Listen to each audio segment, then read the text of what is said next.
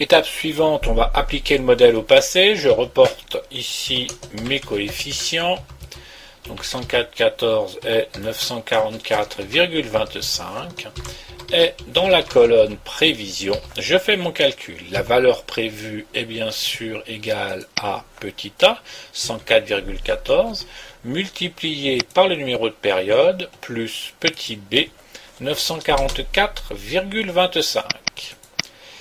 J'en profite pour calculer mon résidu. Donc je fais la différence entre ma prévision et la réalité. Voilà. Et je dois maintenant vérifier s'il est aléatoire. On va se contenter pour cette vérification d'en tracer le graphe en nuage de points. Insérer graphique nuage de points. Et voilà. Alors c'est naturellement tout à fait insuffisant pour déterminer le caractère réellement aléatoire de ce résidu. On pourra utiliser un certain nombre de méthodes plus ou moins techniques, dont le run test que vous trouverez dans le cours.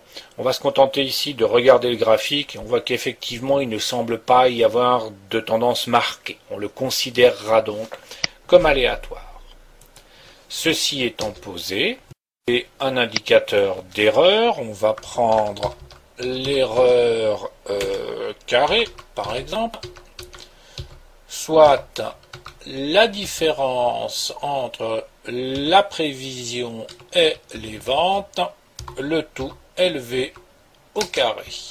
J'aurais naturellement pu me contenter d'élever au carré le résidu. Je calcule maintenant ma moyenne pour avoir l'erreur moyenne carrée et j'obtiens une erreur moyenne carrée de 9557. Valeur que je vais utiliser pour comparer le modèle de tendance linéaire par rapport à tel ou tel autre modèle que je pourrais juger pertinent d'utiliser. Ceci étant posé, je peux faire mes prévisions par exemple pour la période 26 et 27.